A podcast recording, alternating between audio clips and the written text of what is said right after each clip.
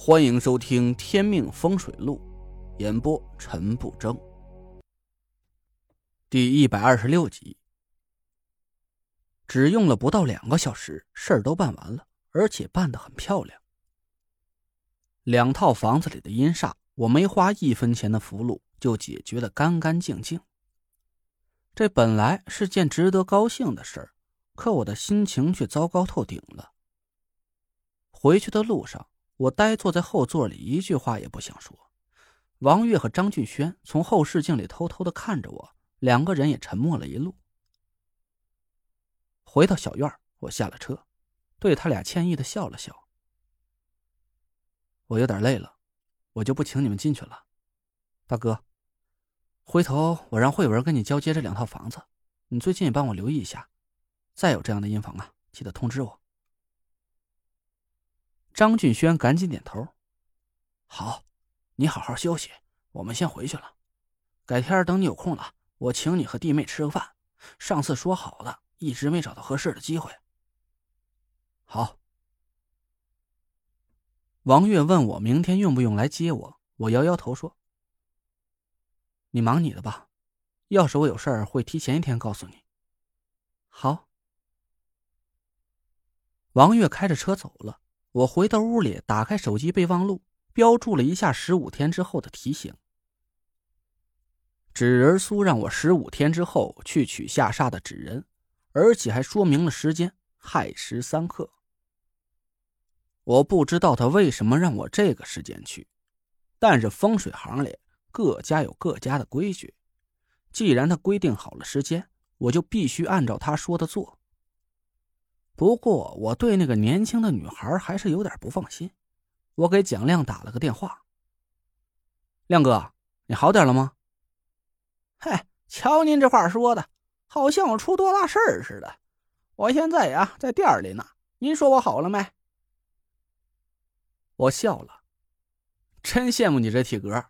对了，我问你个事儿，哎，上次你说那个大石烂的纸人苏，我今天去找他帮我办点事儿。那店主怎么是个十七八岁的小姑娘呢？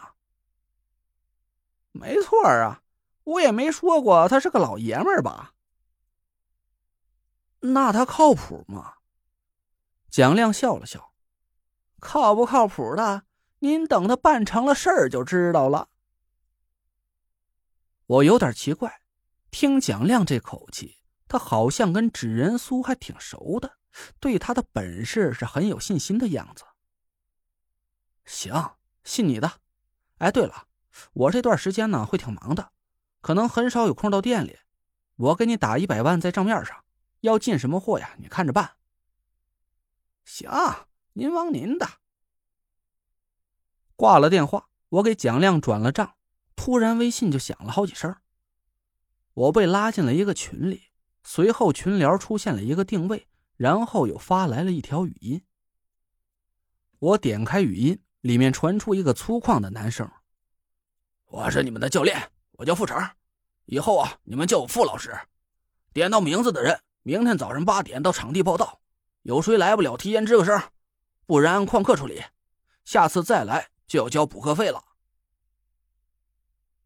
那个男生在念着一串名字，我懵了半天才反应过来，原来啊，这是驾校分配给我的教练。我听到了自己的名字。赶紧给田慧文打了个电话。喂，慧文，今天那两套房子事儿啊都解决好了，回头你和张大哥交接一下。哎，对了，驾校教练让我明天去报道，要是没其他事的话，我就去了啊。嗯，你去吧，爸那边恢复挺好的，陈阿姨照顾的挺尽心的，我这边的事儿你不用操心，现在都挺顺利的。那好啊，你忙完了就早点回来，别太累了。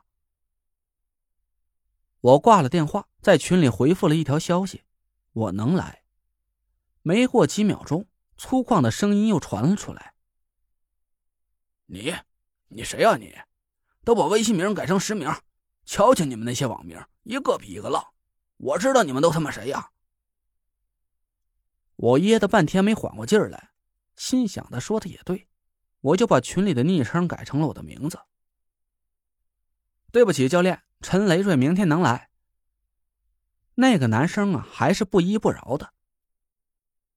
没听懂我说的话是吧？叫我傅老师，陈累赘。嘿，这名字起的够洋火的。明天八点别晚了，自己按着定位过来，提前想好了怎么回去。就你们交这俩钱我可不包接送。我被气的是七荤八素啊，忍了半天，回了一个字儿：好。我丢下手机，躺在沙发上，连午饭都没心思吃，一觉啊就睡到了六点多。明人不说暗话，我是被饿醒的。早晨买的东西被王月吃了个精光，中午又被傅成气个半死，我几乎是整整一天水米没进了。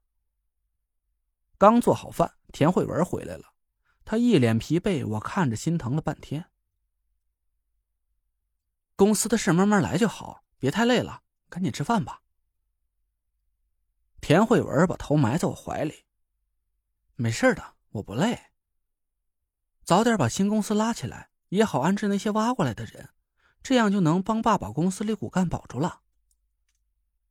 我趁机在他额头上吻了一下。嗯，放心吧，一个月之内，我就能让马兰自己乖乖的找上门来，求着你把公司收回去。嗯，谢谢你。我故意板起脸，给你个机会，重新组织一下你的语言。田慧文笑了笑。刚才那句不算，我重说。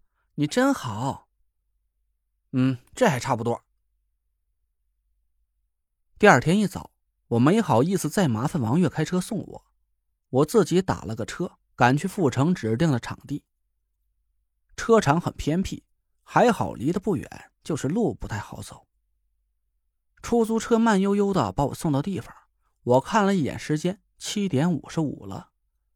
我付了钱，一路小跑来到场地里，老远就看到两个学员笔直的站在那里。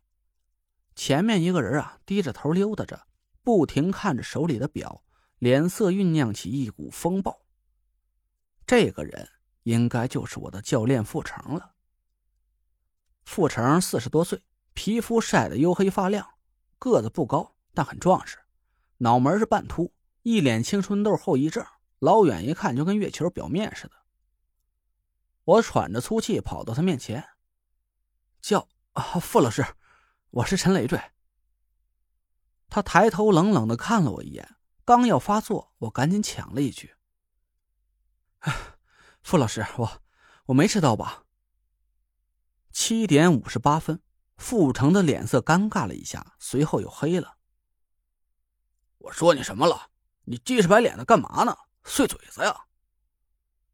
我赶紧闭嘴。他翻了翻眼皮，入列。我站到队伍里，旁边两个男生对我挤了挤眼睛。两个人的年龄都不大，看起来像是刚毕业的学生。一个高高瘦瘦的，戴着一副黑框眼镜；另外一个矮一点。穿着一套洗褪了色的校服，我朝他俩笑笑，没敢说话。傅成的脸阴的能滴下水来，我可不想在这个时候触他的眉头。我们就这么一直站着，大概过了五分钟左右，傅成终于忍不住爆发了：“还不来？这都几点了？头一天就迟到，以后还不成精啊？你们仨！”我们赶紧立正挺胸。傅成跳着高，咆哮着：“都记住了，以后要敢迟到，就甭想利利索索的毕业，听见了没有？”我们吓得是大气儿都不敢出，连连点头。傅成一挥手：“走上车，不等了。”傅成带着我们向一辆油漆斑驳的捷达车走去，突然身后传来了一个声音：“傅老师，我来晚了。”您刚刚听到的是《天命风水录》，我是主播陈不争。订阅专辑不迷路，麻烦您哎，再给我个关注。